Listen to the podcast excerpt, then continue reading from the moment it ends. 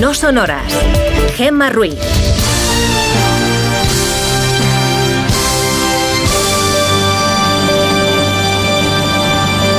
Son las 5 y 7 de la mañana, las 4 y 7 en Canarias. Buenos días.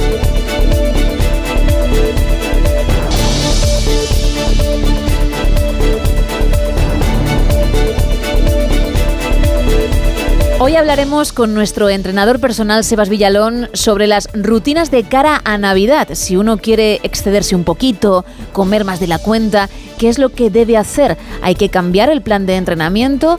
subir un poquito la intensidad o no. También habrá tiempo de sentarse en el sofá, sí, de relajarse y disfrutar de unas buenas series.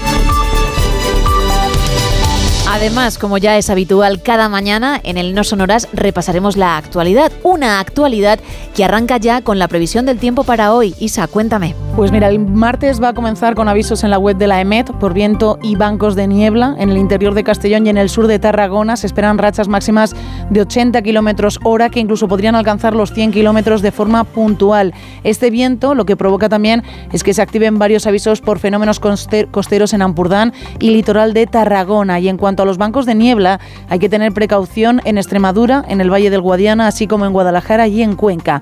Hoy será jornada de paraguas en el norte peninsular se esperan precipitaciones en Galicia, Asturias, Cantabria y País Vasco. Y además se espera que estas lluvias se den durante todo el día y por la tarde sean más intensas que las que se van a dar ahora a primera hora de la jornada. Y hoy el sol lo vamos a ver bien poco. Disfrutarán de un día de cielos despejados en puntos de la comunidad valenciana, en Baleares y en sureste andaluz. En el resto del país, hoy sol más bien poco. Va a ser una jornada de cielos muy, muy cubiertos. En cuanto a las temperaturas, notaremos algo menos de frío que en jornadas pasadas, máximas de 18 en Badajoz, 17 en A Coruña, 19 en Huelva, 23 en Murcia, 25 en Tenerife o 12 en Soria. Y las mínimas suben. Hará fresquito, pero no tanto. Menos en Granada, donde los termómetros marcarán un grado, pero es que en Bilbao la mínima será de 11 grados, en Barcelona de 13, 12 en San Sebastián y 15 en Málaga. De cara a mañana, lo mejor es que nadie se deje el paraguas en casa porque hay previsión de lluvia en gran parte del país, pero eso, Gema, lo contamos en 24 horas. Gracias.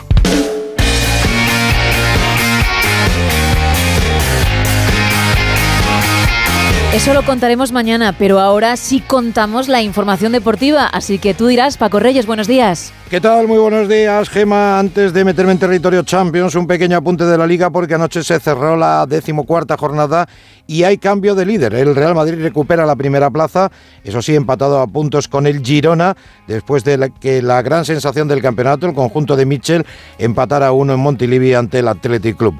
Y ahora sí, Champions, porque arranca la quinta jornada de la fase de grupos y es el turno del Atlético de Madrid y del Fútbol Club Barcelona. El Fútbol Club Barcelona recibe en el Estadio Olímpico de Montjuic al Oporto. Si gana estará clasificado directamente para los octavos de final. Si no lo hace, podría complicarse un poco para la última jornada la clasificación. Lo cierto es que los culés necesitan un golpe de autoridad y de juego porque están pasando por una mala racha. Noto mucha confianza en el presidente, muchísima. Hay mucha fe en este proyecto. Son las palabras del entrenador del Fútbol Club Barcelona, Xavi Hernández.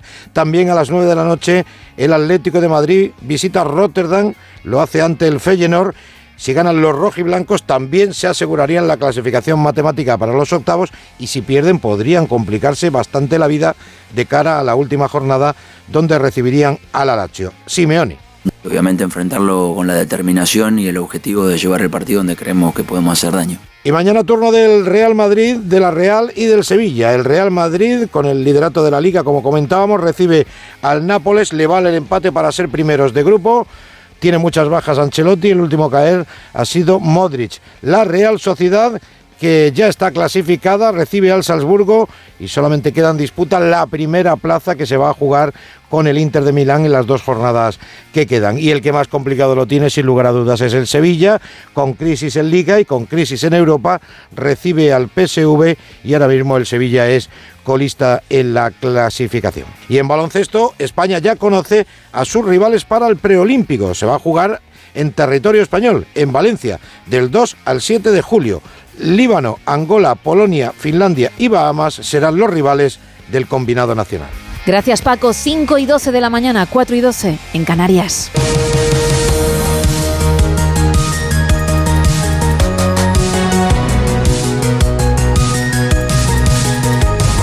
Telefónica plantea un ERE para unos 2.500 empleados en España. La empresa ha comunicado a los sindicatos que tiene intención de ponerlo en marcha y afectaría al 10% de la plantilla. El responsable de prensa del sector UGT Comunicaciones, Diego Gallard, pasó ayer por los micrófonos de la Brújula, donde aseguró que todavía es aventurado hablar de cuántas personas se verán afectadas por el ERE de la empresa. Eso sí, un movimiento que se podía intuir, dijo también.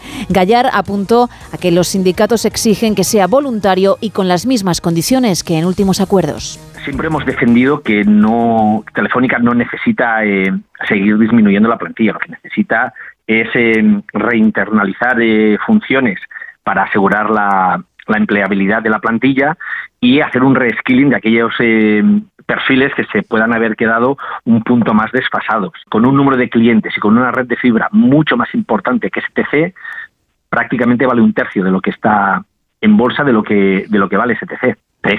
Entendemos que de manera indirecta esta debilidad bursátil es lo que ha llevado a, esta necesidad según la dirección de la empresa, de reducir la plantilla. Repetir las mismas que se han dado en los últimos, en los últimos eh, acuerdos para, para, la reducción de la plantilla de Telefónica, que es en torno a un 65-68% del salario de, de cada una de las personas.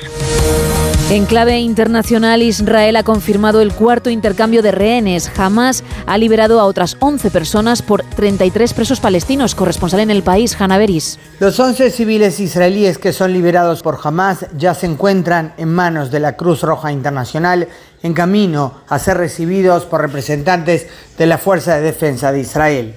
Hay allí 11 personas.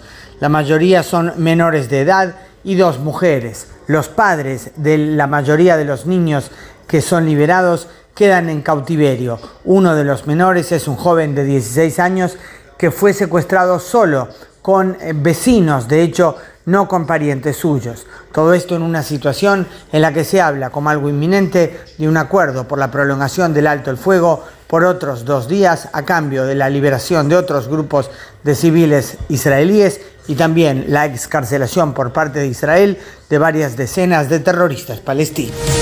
Efectivamente, según Qatar, Israel y Hamas han acordado prolongar la tregua en Gaza durante dos días más, en la que seguirá también el intercambio de rehenes y prisioneros.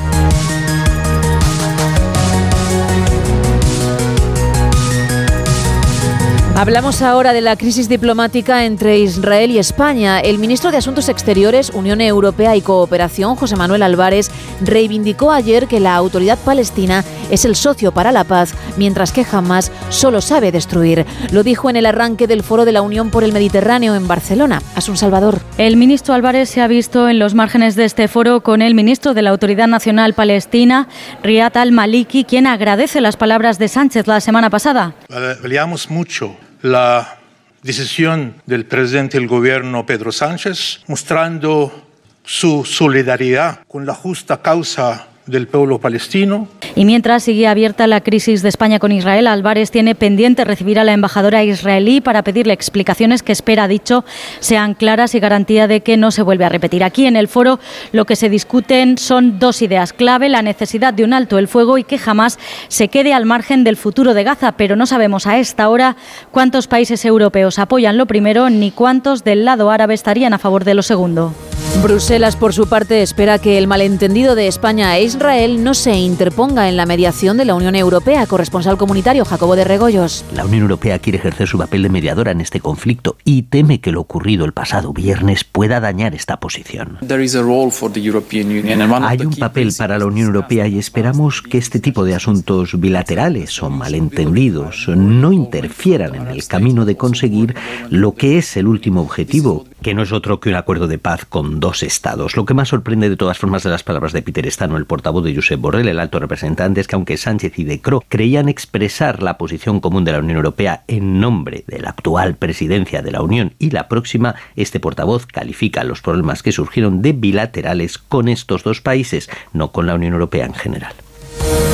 Ayer comenzó en Francia el juicio por el crimen contra el profesor Samuel Paty, corresponsal en el país, Álvaro del Río. A puerta cerrada se está celebrando este juicio a seis menores que ha de prolongarse hasta el 8 de diciembre. Tenían entonces entre 13 y 15 años, algunos acusados de haber ayudado al yihadista a identificar al profesor francés al que acabó decapitando por mostrar en clase las caricaturas de Mahoma. También una alumna por haber mentido. Dijo que su profesor, Samuel Paty, obligó a los escolares musulmanes a señalarse y a salir del aula, lo que desencadenó una virulenta lenta campaña en las redes sociales contra el docente, llevando a ese islamista checheno radicalizado a apuñalarle mortalmente a la salida del colegio en octubre de 2020. La policía abatió de un disparo al terrorista. Los acusados se exponen a dos años y medio de cárcel. De vuelta a nuestro país, el presidente del Partido Popular, Alberto Núñez Feijó, ha elegido a Miguel Tellado como portavoz de la formación en el Congreso, José Ramón Arias. Alberto Núñez Feijó ha elegido a uno de sus hombres de confianza para ser el nuevo portavoz del PP en el Congreso. Miguel Tellado ya fue portavoz del PP de Galicia y secretario general cuando el actual líder del Partido Popular era presidente de la Junta. Es una persona con un discurso correoso para los tiempos parlamentarios que se avecinan. Además, Feijó propondrá al Comité Ejecutivo Nacional de su partido a Carmen Fúnez como sustituta de Tellado en la Vicesecretaría de Organización, apoyando en sus funciones a la secretaria general Cuca Gamarra.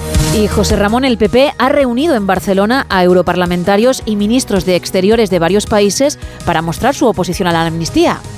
El Partido Popular Español ha puesto a trabajar a todo el Partido Popular Europeo, que gobierna o cogobierna en varias naciones, para forzar a las instituciones europeas a estudiar y dar respuesta a la futura ley de amnistía y a los ataques a la separación de poderes. Núñez Feijóo ha elegido Barcelona para ello y para advertir de que la ola contra el Estado de Derecho puede llegar también a Europa. ¿Hay democracia sin límites? ¿Hay democracia sin límites a la acción de un gobierno? No.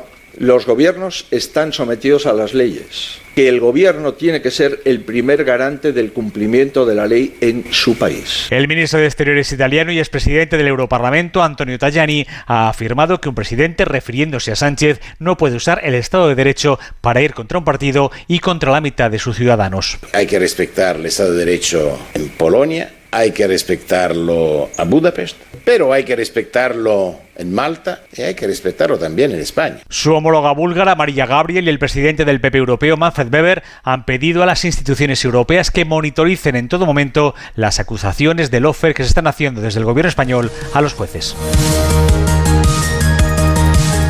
Aquí podemos hablar de mucho dinero y mucho todo, pero lo que tenemos que, darle importancia es que un agricultor tiene que dejar su agricultura hace 50 años.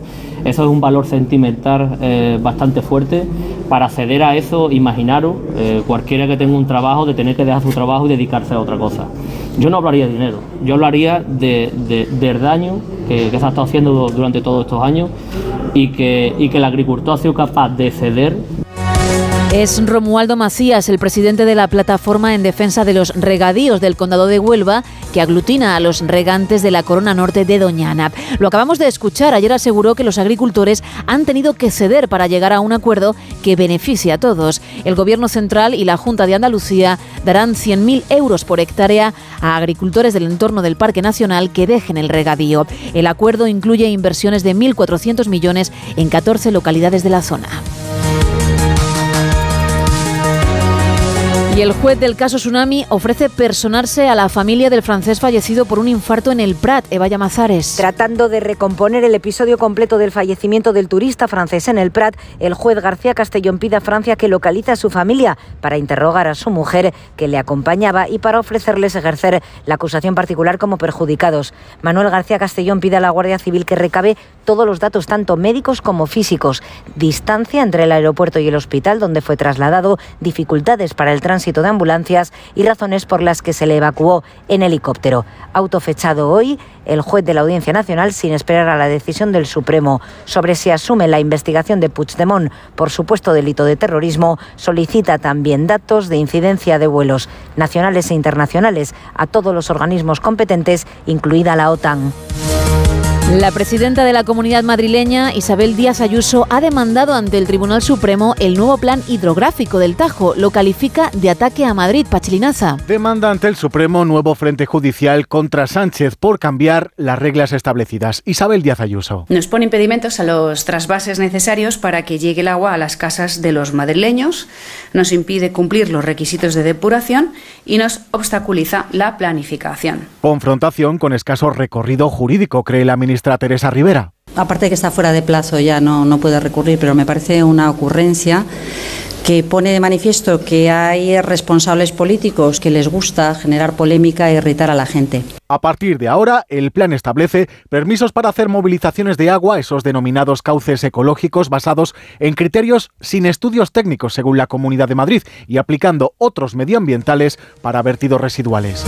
Un hombre ha sido detenido en Carabanchel, en Madrid, como presunto autor del apuñalamiento de una mujer de 25 años y la hija de ambos de solo 3. La mujer estuvo registrada en el sistema policial Biogen junto a su presunto homicida, en el que fue calificada como un caso de alto riesgo por el que tenía unas medidas de protección muy elevadas, medidas que la policía tuvo que retirar por orden judicial hace aproximadamente tres años, cuando su supuesto agresor fue absuelto en un procedimiento de maltrato. Oscar Plaza en más de uno. Se investiga lo sucedido como un caso de violencia machista, ya que el detenido es el hombre de 24 años que en el mismo edificio ha sido hallado en estado grave y es el padre de la niña.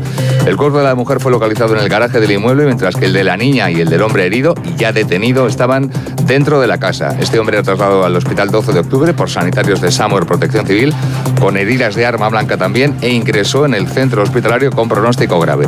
Todo apunta efectivamente que se trata de un crimen de violencia machista y si así se confirma sería el número 53 en España en lo que va de años y el sexto aquí en la Comunidad de Madrid. La Central Sindical Independiente y de Funcionarios, CESIF, ha presentado un estudio que muestra la situación cada vez peor que viven los profesores de escuelas públicas. El 54% de los docentes de primaria reconoce haber sido agredido por algún alumno, pero hay más datos preocupantes, Mercedes Pascua. El 77% de los docentes encuestados asegura haber sufrido violencia verbal, física o amenazas. El 61% de los docentes de esta encuesta de CESIF asegura que las agresiones entre los propios alumnos también son frecuentes y que estas cifras aumentan en la educación secundaria. Más de un tercio de los profesores denuncian agresiones por parte de la familia, situaciones más habituales en infantil y en primaria. Los profesores se quejan de dejación de funciones por parte de la Administración y de falta de autoridad para ejercer su profesión. Mario Gutiérrez es presidente del CESIP Educación. Los centros educativos no son guarderías, no son para cuidar a los adolescentes y a los niños, per, per, permitan a los padres trabajar. Son centros formativos y de formación integral del alumnado. Los profesores piden medidas claras y contundentes para el uso de los teléfonos móviles porque son una realidad social y casi todos los adolescentes los tienen. Los docentes juegan un papel esencial en la lucha contra el acoso en las aulas.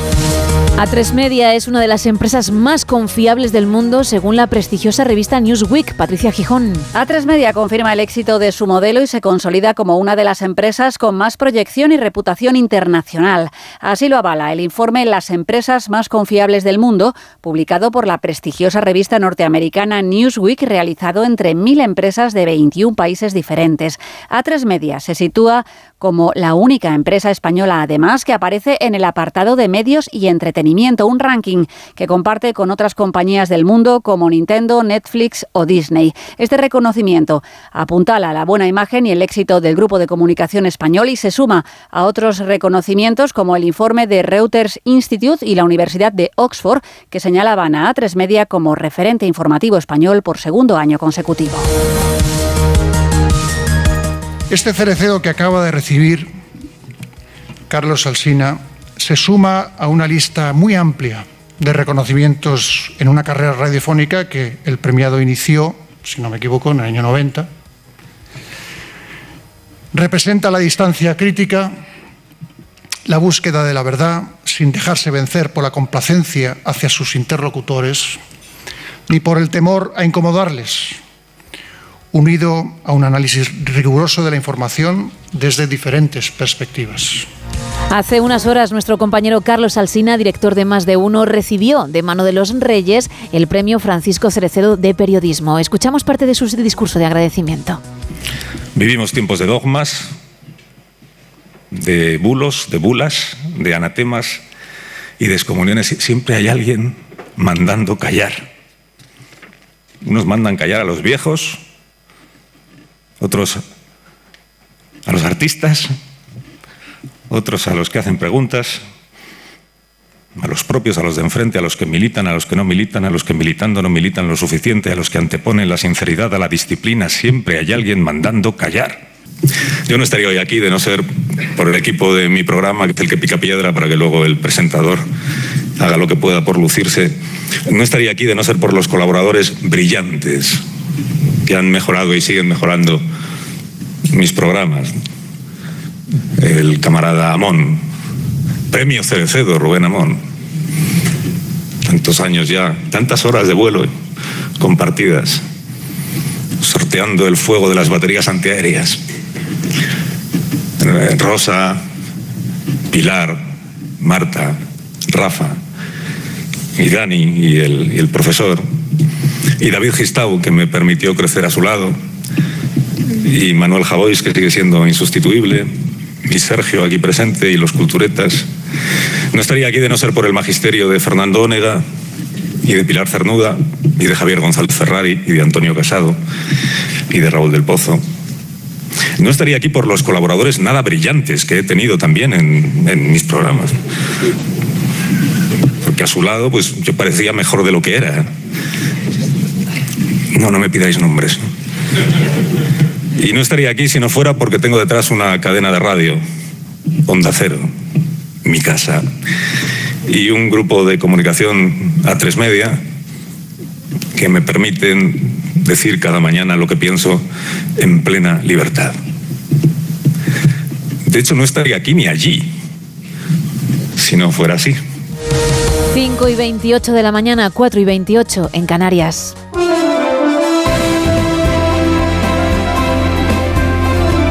Miguel Ondarreta, muy buenos días. ¿Qué tal, Gema? Buenos días. A ver qué dice uno después de escuchar aquí al, al jefe, ¿no? Ya te digo, ¿eh? bueno, pero hay mucho, hay mucho que contar, desde luego. Le dejaremos un rinconcito también esta Claro mañana sí. en más de uno para, para escuchar eh, algunas de las cosas que dijo ayer Carlos Alsina, que recibió ese premio Cerecedo de manos de Felipe VI, que también Sí. tuvo su momento para hablar de periodismo y para hablar del director de, Más de Uno, eh, que dijo que representa como pocos la distancia crítica, la búsqueda de la verdad o ese análisis riguroso de la información. Bueno, como digo, a lo largo de la mañana escucharemos algunos pasajes de lo que ocurrió en la noche de ayer, que obligó al jefe a trasnochar, así que hoy quizás venga un poquito más tarde. Pero bueno, en cuanto a lo puramente informativo, te cuento que a las 6 de esta mañana, en principio, es cuando iba a expirar la tregua Sí. en, en Gaza, lo vinimos contando. El acuerdo inicial entre Israel y Hamas se cerró para cuatro días. Ayer Qatar informó de que se había logrado una prórroga. De momento va a ser de dos días y esto se va a traducir en que en estas 48 próximas horas pues va a poder seguir ese canje de rehenes por presos palestinos. De hecho, en la misma noche de ayer ya hemos visto cómo Hamas liberaba a otros 11 rehenes, eh, a nueve niños y a dos mujeres. Ya cuando estaban fuera de Gaza, cuando estaban pisando suelo israelí, es cuando se volvieron a abrir otra vez las puertas de esa cárcel de Cisjordania donde las autoridades de Israel han ido juntando ¿no? a esos presos palestinos, la mayoría todos muy jovencitos, menores de edad, a los que también se está poniendo en libertad un rehén por cada tres presos palestinos. Ese es el acuerdo y eso es lo que va a estar en vigor al menos durante las próximas 48 horas hasta el jueves. Vamos a ver si la presión de Qatar y de buena parte de la comunidad internacional también está empujando fuerte a Estados Unidos para que esta tregua se pueda, digamos, consolidar. Ojalá que sea, lo decíamos ayer, un alto el fuego definitivo aunque hemos escuchado de nuevo en las últimas horas al primer eh, ministro eh, Netanyahu insistir en que bueno ellos tienen que erradicar a Hamas del mapa y ahí es donde hay divergencias. Ayer hubo una cumbre en Barcelona, la Unión por el Mediterráneo y se vieron algunas diferencias, no en el hecho de querer impulsar esta tregua, pero sí en el futuro de la franja de Gaza. Se está hablando mucho del papel que puede tener la Autoridad Nacional Palestina en el futuro de, la franja. Bueno, de esto vamos a hablar porque ya decía que tiene derivadas también en la política nacional. El Partido Popular sigue muy crítico con la posición que exhibió Pedro Sánchez en su mini gira por Oriente Próximo. Feijó ayer le recordaba que sus palabras fueron aplaudidas por Hamas, pero es cierto que lo que hizo fue condenar el atentado de Hamas y después también pedir que se cumpliese con la ley internacional y humanitaria. La oposición va a ser dura y vamos conociendo ya también Hoy daremos más detalles del nuevo equipo de Alberto Núñez Feijó. El jueves ya sabes que se ha convocado esa Sí. reunión del Comité Ejecutivo Nacional. Se va a ratificar ahí a los nombramientos y ya tenemos cara, aunque no es un nuevo en las lides eh, políticas. Eh, Miguel Tellado va a ser quien sustituya a Cuca Gamarra en las tareas de la portavocía en el Congreso. Hoy si uno lee la prensa, pues destaca sobre todo ese perfil duro, combativo para una legislatura que no lo va a ser menos, aunque también se destaca que no se le da mal esto de buscar acuerdos y pactos. Claro que en el Congreso eso puede venir bastante bien. El PSOE también mueve sus fichas, Pachi López se va a quedar y tenemos a Juan Espadas, a que es el secretario general de los socialistas en Andalucía, como la cara, el hombre fuerte en el Senado. De esto vamos a hablar. Hoy Carlos Alsina va a entrevistar a Teresa Rivera, la vicepresidenta y al presidente de la Junta de Andalucía, porque de estas cosas que pasan, a veces hay acuerdos y eso lo propicia la, la, política y no está mal, porque en los últimos dos años hemos visto, bueno, eh, de todo tipo de acusaciones de las administraciones. Ayer se firmó un acuerdo de Doñana que pone fin a los regadíos ilegales, se desecha esa ley que había impulsado la Junta de Andalucía y se buscan alternativas para contentar a todas las partes. Y ya decíamos que no era sencillo contentar a los agricultores, a los ecologistas y también consolidar lo que preocupa a todos, ¿no? El futuro del Parque Nacional. Así que de esto y de la preocupación de los trabajadores de Telefónica, porque ayer se anunció un ERE que va a afectar a miles de empleados, hablaremos a partir de las 6 de la mañana. Gema. Pues ahí estaremos, como siempre, Miguel. Que pases un feliz martes. Igualmente, buen a día. Por ello, igual, chao. chao, chao. 5 y 33. 4 y 33 en Canarias y seguimos con información, pero de otro tipo. ¡Paren las rotativas! Vale, ya pueden arrancar.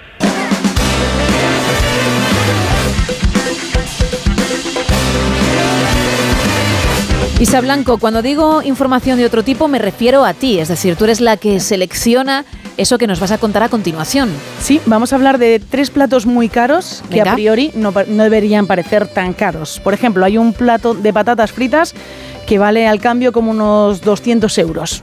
Unas patatas A ti fritas. te duele porque eres muy fan de las patatas fritas. Efectivamente. Con todo, una ración extra de patatas fritas. Con todo, efectivamente, sí, con todo, siempre una razón de patatas fritas y aquí habría que gastarse 200 euros. ¿Y dónde lo podemos encontrar esta auténtica maravilla? Pues lo podemos encontrar en Nueva York. Tiene evidentemente el título de récord mundial Guinness por un plato de patatas fritas que se llama creme de la creme patatas fritas. ¿Y por qué tiene este precio? Os digo los ingredientes y ahí lo encontraréis todo. El plato incluye unas patatas que son, bueno, la creme de la creme, champán Dom Perignon, vinagre francés de la Sardena, champán Leblanc, grasa de ganso de Francia, sal de trufa, aceite de trufa, queso Cret Senesi, tartufello, trufas negras del verano, raspadas de Italia, mantequilla de trufa, crema orgánica y luego, bueno, tiene también una raclette suiza trufada con gruyère y una cobertura de polvo de oro comestible de 23 quilates. Y yo como ignorante culinaria pregunto, ¿todo esto lo nota tu mm, paladar? ¿Todo esto lo pueden disfrutar tus papilas gustativas? ¿Te va a merecer la pena pagar eso?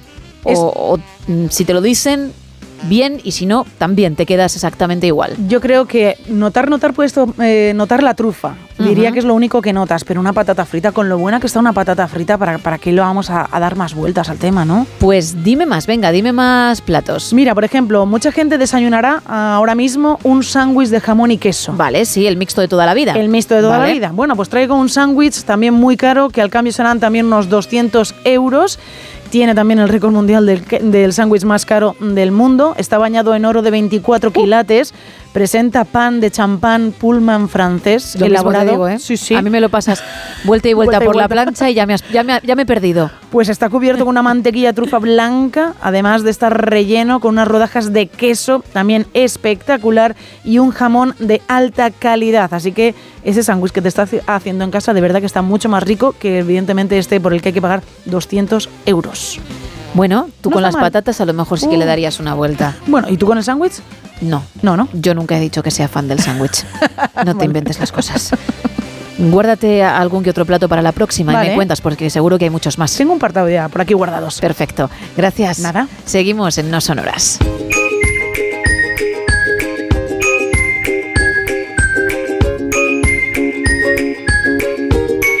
Y lo hacemos hablando de deporte con nuestro entrenador personal, Sebas Villalón. Muy buenos días. Buenos días, Gema, y buenos días, como siempre suelo decir a, todos y en especial a esos que, comienzan el día haciendo deporte, moviéndose o incluso dando una vuelta a la manzana para comenzar eh, más activos. Y precisamente la sección de hoy va dedicada a aquellos que ya hacen algo, sea un deporte u otro, se mueven, porque en nada está la Navidad aquí, los excesos para muchos, y hay quien se pregunta si sería bueno antes de que lleguen dichas fechas señaladas, es decir, ahora incrementar la rutina que llevan haciendo un tiempo y así poder relajarse en esos días o relajarse e incrementarla cuando todo haya pasado o mejor frenarse un poquito aunque cueste y, no incrementar nada pero tampoco venirse arriba con la comida. No saben qué es lo ideal. Yo creo que el, el término relajarse o compensar o Sí, la palabra es compensar. Yo creo que eso eh, acaba siendo un error, tanto en estas épocas estivales como cuando llega el fin de semana. Salvo el sábado, eh, me paso de cervecitas, de comilonas y demás, y luego el domingo hago la típica eh, conocida como dieta de depuración, ¿no? Purés y piña. Entonces, pues bueno, creo que creo que lo más sensato es comenzar el día siguiente, después de unos excesos, con la misma rutina que tendrías si no hubieses hecho ese exceso en los días anteriores. Eh, hablando no solo de alimentación, sino de deporte, que es lo que, lo que nos incumbe en este momento. En cuanto al deporte y que se acercan las, las fechas navideñas, pues bueno, eh, tenemos eh, varias opciones para durante esta época poder seguir moviéndonos, pero eh, también de otra manera un poquito diferente a la que estamos quizás acostumbrados. Es decir, si estamos acostumbrados a ir a la piscina, a ir al gimnasio, pues en este caso, eh, pues poco a poco, a medida que van pasando los años, en Navidad cada vez hay más actividades eh, al aire libre, aunque a veces el tiempo está más frío ¿no? y no acompaña, pero se me ocurren eh, muchas típicas carreras, ¿no? San Silvestre, que se suelen llamar, que bueno, eh, sí que te pueden eh, servir para moverte y tener esa pequeña motivación de hacer deporte rodeado de, gente que comparte tu misma afición. Y normalmente suelen ser unas distancias muy populares y asequibles pues para todo el mundo, entre comillas, que hace un poquito de deporte. Así que yo no soy partidario de compensar, y sí de hacerte unas actividades por pues, más eh, más disfrutonas, ¿no? Como se suele decir coloquialmente y, y, bueno, disfrutar de también de esas comidas, de esas reuniones con los amigos y familiares, pero sin pasar el extremo de dejar todo olvidado, porque al final eh, todos tenemos la sensación esa de, de cuando hagamos de hacer deporte, de decir, joder, qué bien estoy. Entonces, yo me pregunto, ¿por qué vamos a abandonar eso, no? Si, si te sienta tan bien y si te encuentras también después, da igual que sea verano, eh, Semana Santa o Navidad, como es en este caso, Gema. Aquí estamos dándole una alegría a muchos que en un momento seguro han pensado, ay madre, que me tengo que, atar el cinturón y verás tú lo que me va a costar. Y no, no se trata de eso. A ver, no se trata de eso, pero tampoco de llevarlo al otro extremo. Siempre hay un punto intermedio, puedes disfrutar, pero no dejarte completamente. Y como dices, tú puedes comer, puedes pasarlo bien, pero hay tiempo para seguir practicando deporte o con esas actividades diferentes que lo apuntabas, lo decías muy bien, te pueden motivar y, y al final pues también te estás moviendo, no lo que haces, por ejemplo, en noviembre, pero te estás moviendo, estás trabajando y también te va a venir muy, muy, muy bien. Así es, y creo que también es el momento quizás eh, para la gente, como tú has dicho, el encabezamiento de que estamos hablando de personas que están ya acostumbradas un poquito a hacer deporte, pues quizás eh, dentro de la planificación eh, puede ser el momento este de Navidad para bajar la intensidad y el volumen de los entrenamientos, es decir, para no eh, esforzarse tanto, tanto, tanto en los entrenamientos y sí que apretar en noviembre, en octubre, noviembre, para después en este mes de diciembre bajar un poquito esa intensidad y después eh, retomarlo pues en mediados de enero otra vez con más ganas y con una motivación un poquito renovada. ¿A qué me refiero con bajar la intensidad? Pues si por ejemplo estás saliendo a correr cuatro veces a la semana, pues ¿por qué no seguimos saliendo a correr, pero hacemos eh, una semana, hacemos dos, dos días, otra semana hacemos tres, otra semana hacemos dos, Y, y, si vas al gimnasio, pues lo mismo, eh, ir un par de días, estás acostumbrado a ir cuatro o cinco días, pues ir dos días. Eh, sigues manteniendo esa rutina de entrenamiento y también, eh, por otra parte, eh, te quitas esos días de, de socialización o de, o de tomar alguna cerveza o comer un poquito más de turrón de la cuenta, que al final, eh, vamos a ser sinceros, eh, hasta el del día 24, hasta, pues no sé, después de Reyes, más Sí. o menos, es realmente ese proceso navideño de dulces y comidas copiosas y demás. Pero claro, eh, ya bien sabemos que desde hace varias semanas o un mes igual, eh, ya todo este tipo de, de alimentos ya están en los supermercados. Hombre. Entonces, un buen, un buen consejo podría ser no comprarlos, ¿verdad? Hasta bien, bien Entrada a las en- en fechas, ¿no? Cuando ya no quede otra, Sebas. es.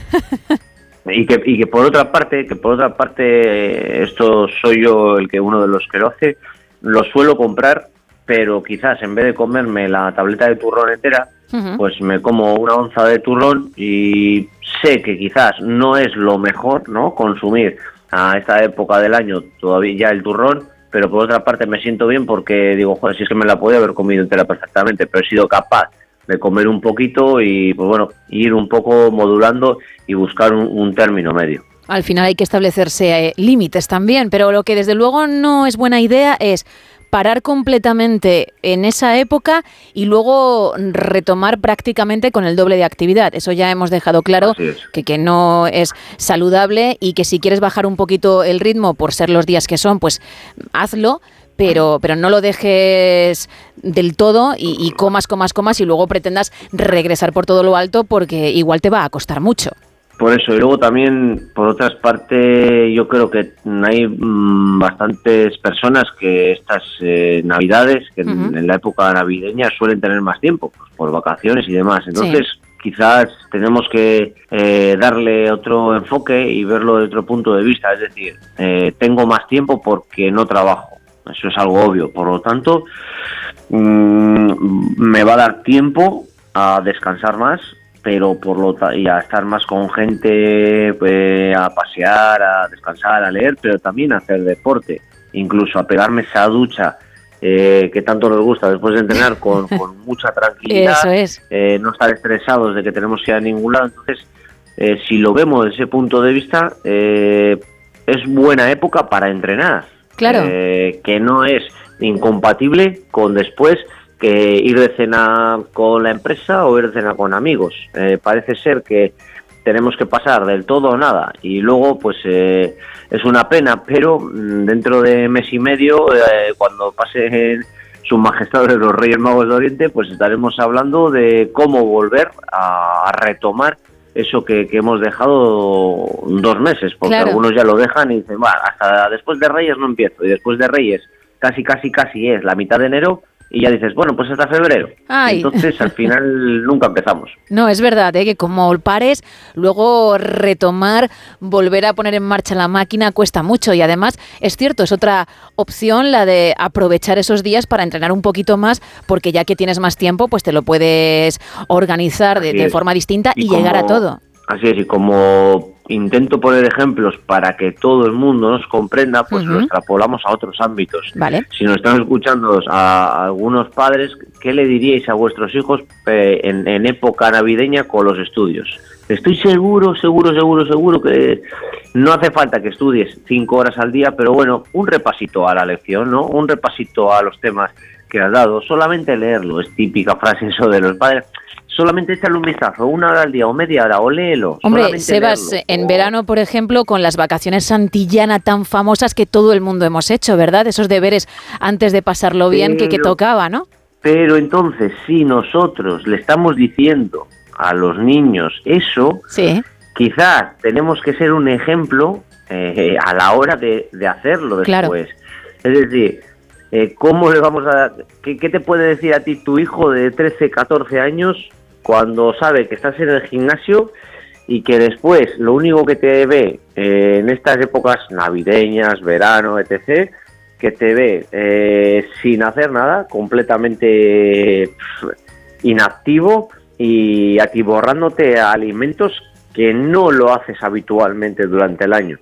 Por lo tanto, yo quiero lanzar esta pregunta y dejarlo ahí en el aire porque es una pena y esto lo enlazo con un poco con la educación a nivel de, del deporte, que a mis hijos les eh, eduque o les intente transmitir unos valores de, de educación deportiva, de pues bueno, de buenos hábitos alimenticios, de buenos hábitos saludables cuando tú no lo estás haciendo. Claro. Entonces, sí. ¿Y por qué no dices, pues mira, tú vas a leer y vas a hacer, vas a repasar lo que has dicho, lo que has visto las últimas semanas en clase y yo ya sabes que voy cinco días al gimnasio, pero voy a hacer lo mismo que tú, no voy a ir tanto, pero voy a ir dos días. Quiero decir que si vemos un punto, un punto de vista más global, es eh, para reflexionar y cuanto menos para, pues bueno, eh, no entrar en demagogias desde, desde lo más básico de, de la educación.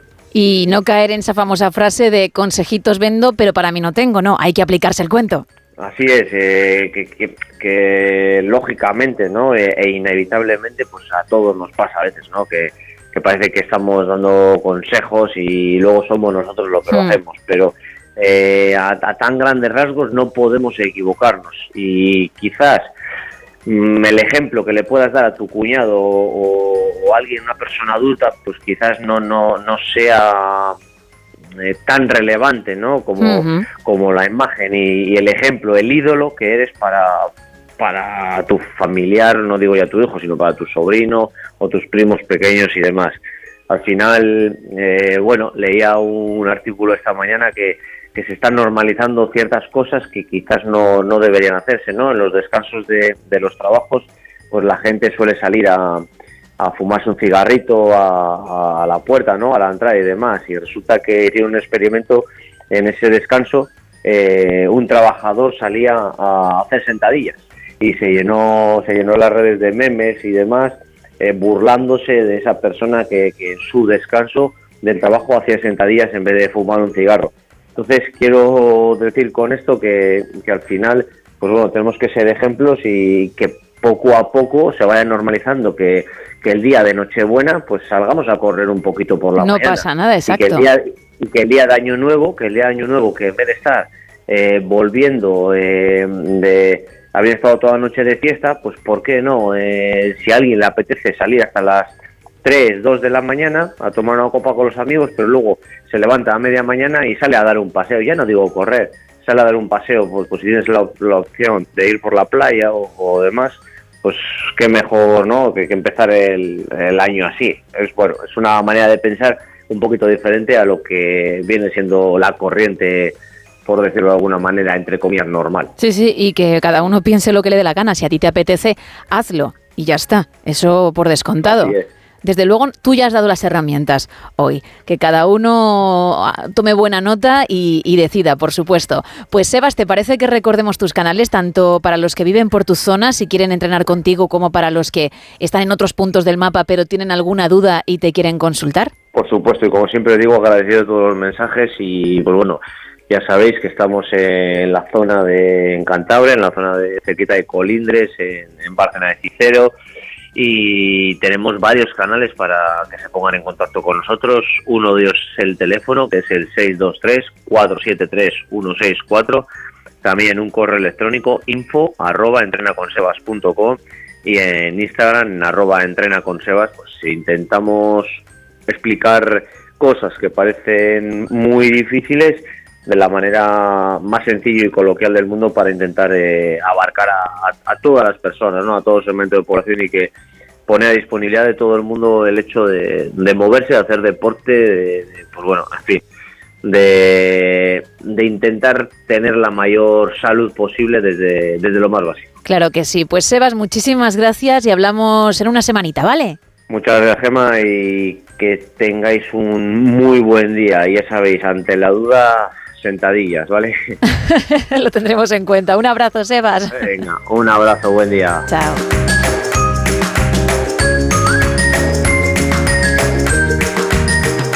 Poco más de ocho minutos para alcanzar las seis, las cinco en Canarias, y después de tanto deporte nos vamos a sentar un poquito.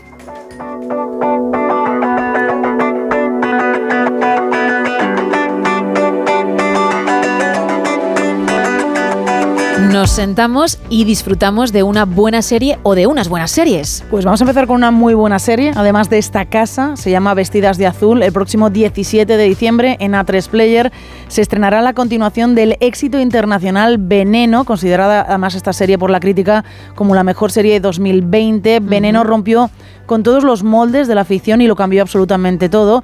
Y Vestidas de Azul quiere hacerlo también. Así suena el tráiler oficial de esta serie. Cosa, chica. ¿Se acuerdan de la película esta de Vestida de Azul? Sí, sí, ya nadie lo ve.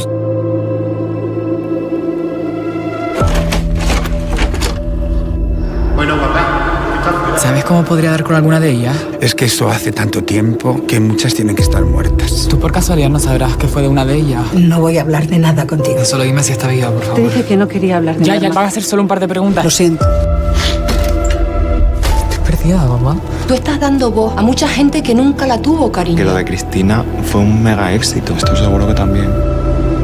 Javier Calvo y Javier Ambrosi vuelven con la adaptación de Vestidas de Azul, el siguiente libro de Valeria Vegas que muestra las vidas de las mujeres que Antonio Jiménez Rico retrató en su documental de 1983, Vestida de Azul. La ficción se sitúa dos años después de la muerte de Cristina, la veneno, cuando Valeria vuelve a Valencia y se encuentra el VHS del documental Vestida de Azul, una cinta que narra las experiencias de seis mujeres trans en la España de principios de los años 80. La producción mantiene la misma estructura narrativa que Veneno, a caballo entre el presente y el pasado, entrelazando un poco las vidas de sus protagonistas. En el elenco volveremos a ver a Lola Rodríguez, a Paca la Piraña, Goya Toledo, Alex Saint y Juana Ruiz, que retoman a sus personajes en la continuación de la serie de A3 Player Premium, que os recuerdo llegará a nuestras pequeñas pantallas el próximo domingo 17 de diciembre. Más cositas de la pequeña pantalla. El equipo de la producción del spin-off de The Batman, la serie El Pingüino, ha vuelto ya al set de rodaje con Colin Farrell, por cierto, irreconocible en el personaje y como protagonista. El rodaje comenzó en marzo de 2023, pero se paralizó debido a qué? A las huelgas tanto de guionistas como de actores y ya ha retomado, ya han vuelto a encender las, las cámaras. La miniserie que se estrenará en 2024 en HBO Max se centrará en el mítico villano de DC. Esta nueva historia del universo de Batman narrará el ascenso del poder al poder de Cobb Cobblepot en el submundo de Gotham hasta convertirse en uno de los villanos más temidos del famoso superhéroe. La miniserie contará con ocho episodios y por ahora tenemos solo el adelanto en inglés que suena así.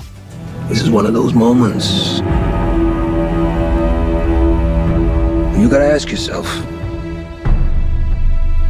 what kind of life do I want? The world.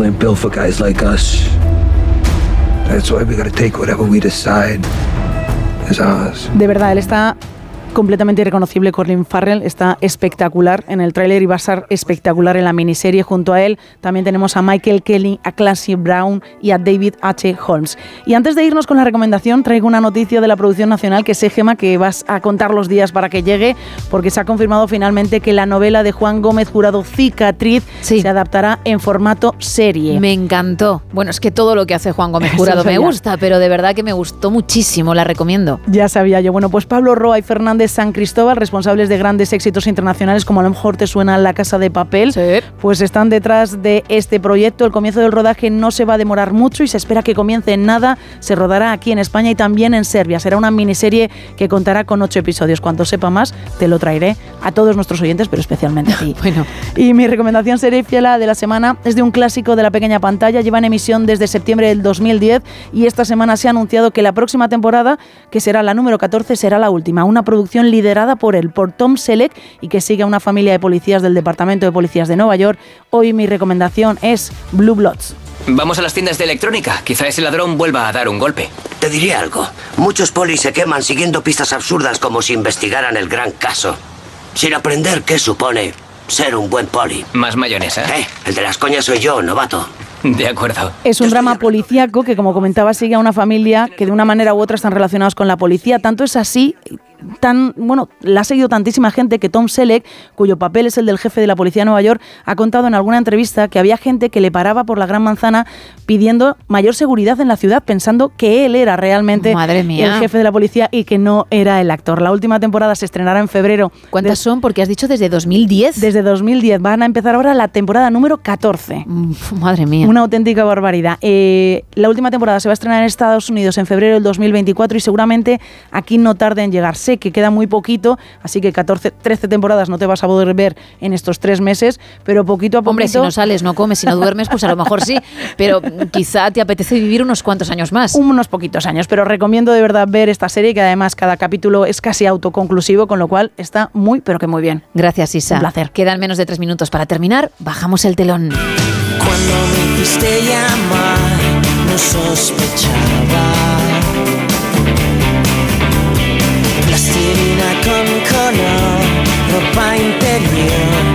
Recuerdos allá afuera. Mañana regresamos, ya sabes, lo haremos a la una y media, a las doce y media en Canarias. Ahora tienes que seguir escuchando la radio porque llega más de uno con Miguel Ondarreta al frente. Que pases un feliz martes. Hasta mañana. jamás que no sabes qué hora es, las 7 y 27 o no.